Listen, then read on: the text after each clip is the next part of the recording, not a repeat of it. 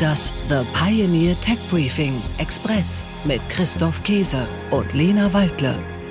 Herzlich willkommen. Mein Name ist Christoph Käse und mit dabei wie jeden Donnerstagmorgen Lena Waldle. Hallo Lena, guten Morgen. Hallo Christoph, guten Morgen. Willkommen im Oktober. Willkommen im Oktober und wir begrüßen Sie zu einer neuen Folge unseres Podcasts. My Way. Zukunft kommt von Zuversicht. Der Strategiegipfel der Familienunternehmen. Vor genau einer Woche fand zum ersten Mal die My Way statt und ich bin wirklich sehr, sehr stolz, Christoph, auf unsere Pioneer-Kolleginnen und ja, Kollegen. Super, oder? Unglaublich, sie haben so ein großartiges Event, so einen tollen Strategiegipfel für und mit Familienunternehmen aus dem Boden gestampft und das in so kurzer Zeit. Das muss man wirklich einmal loben. Und zwar in einem ganz besonderen Ort. Der Westhafen in Berlin kennen die meisten Menschen nicht, da es wirklich ein gewerblicher Binnenhafen ist, mit Schranken davor. Da gehen normalerweise nur Lastwagen rein und raus. Wenn man dort hineinfährt, zwei oder drei Hafenbecken sind es, glaube ich. Das ist, glaube ich, der Übernachtungsplatz auch der Pioneer One, oder Lena? Ganz genau, die Pioneer One liegt dort immer nachts und übers Wochenende, damit sie gut geschützt ist. Ja, genau. Und direkt gegenüber eines der Kaimauern, einer der Kaimauern, ist ein Veranstaltungszentrum in alter Backsteinarchitektur. Wirklich beeindruckend. Direkt davor hat die Pioneer One geankert, festgemacht und nebenan in diesem großen Saal fand dann die große Veranstaltung statt und es war ein weiterer rollender Gast zugegen. Weißt du, wen ich meine? Oh, natürlich weiß ich, wen du meinst. Du meinst unseren neuen Pioneer-Bus, den Klartext Express. Der war auch zum ersten Mal vor Ort. Klartext Express, der sah wirklich toll aus, oder? Der stand davor. Ist, glaube ich, am Morgen erst angekommen. Und Lena, dieser Bus war wirklich haarscharf an der Kaimauerkante geparkt. Und ich habe mir kurz überlegt, der Busfahrer, der hat wirklich Blut und Wasser geschwitzt, weil er möchte nicht derjenige sein, der mit dem Bus ins Hafenbecken fällt. Ganz abgesehen davon, dass er sich dabei hätte wehtun können. Aber man will ja auch den Bus nicht am ersten Tag des Einsatzes versenken, oder? Aber wirklich. Boah, das wäre echt schrecklich gewesen. Nein, aber alles ist gut gegangen, genauso wie die Veranstaltung gut gegangen ist und also ein voller Erfolg war, würde ich mal sagen. Es ging um viele Themen. Es ging um Nachfolge in Unternehmen. Es ging um Wirtschaftspolitik. Christian Lindner ist aufgetreten. Es ging um künstliche Intelligenz, um Start-ups und Tradition Traditionsunternehmen und natürlich unter dem Strich immer um den Wirtschaftsstandort Deutschland.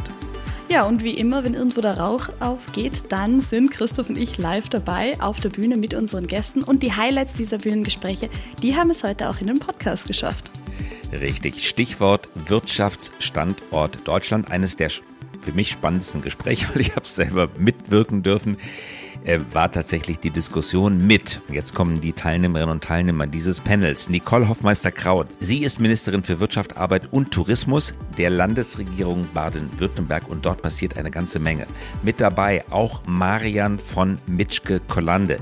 Er ist Gesellschafter in sechster Generation übrigens. Das Familienunternehmen druckt tatsächlich Geld, aber nicht nur Geld, sondern auch Personalausweise, Pässe, früher auch Aktien. Vieles, was mit besonders hohen Sicherheitsmerkmalen Auswahl ausgestattet werden muss. Und der vierte auf der pinken Couch in dieser Kongresshalle war einer der bekanntesten Investoren Deutschlands, nämlich Florian Heinemann, hier in Berlin ansässig von Project A, Gründer und Geschäftsführer. Und die Highlights aus diesem Gespräch, die hören Sie wie immer nach den Nachrichten der Woche. Tech Briefing: Nachrichten aus der Welt der Big Tech. X hält nicht viel von Wahlintegrität. Das ehemalige Twitter entlästert für die Hälfte seines globalen Teams, das sich mit der Eindämmung von Desinformation und Wahlbetrug beschäftigt. Derzeit sollen dem Team noch sechs Mitglieder angehören. Das Management von X hält es laut Insider nicht für notwendig, Mitarbeiter und Mitarbeiterinnen für die Integrität von Wahlen in Europa zu beschäftigen. 14 Dollar für werbefreies Instagram. Der Instagram-Mutterkonzern Meta sucht einen Weg, um die Regeln der Europäischen Union zu umgehen. Denn die EU schränkt personalisierte Werbung ein, wenn nicht vorher die Zustimmung der Nutzerinnen und Nutzer eingeholt wurde. Meta schlägt nun vor, europäischen Nutzern die Wahl zu lassen. Entweder sie bezahlen 14 Dollar pro Monat oder sie stimmen personalisierter Werbung auf Instagram und Facebook zu. Tech Briefing: Nachrichten aus der Welt der Startups. SpaceX erhält Auftrag der US Space Force. Das Weltraumunternehmen SpaceX von Elon Musk erhält einen Vertrag über 70 Millionen US-Dollar für sein Starshield-Programm.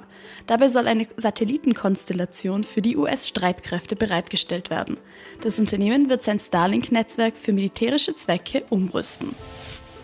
FTX-Prozess startet in New York. Am 3. Oktober startete in New York der Strafprozess gegen Sam Bankman-Fried. Weniger als ein Jahr nach dem Kollaps der Kryptobörse steht der 31-jährige Gründer von FTX vor Gericht.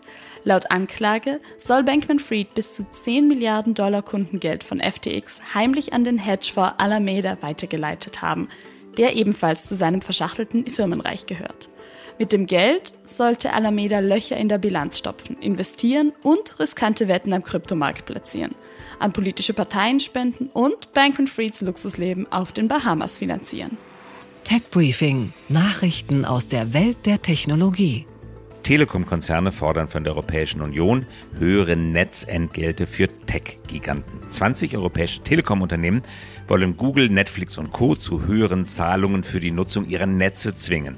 In einem offenen Brief an die Europäische Union beschweren sich die Spitzen von Vodafone, Telia und der BT Group über die ihrer Ansicht nach unfairen Marktpraktiken.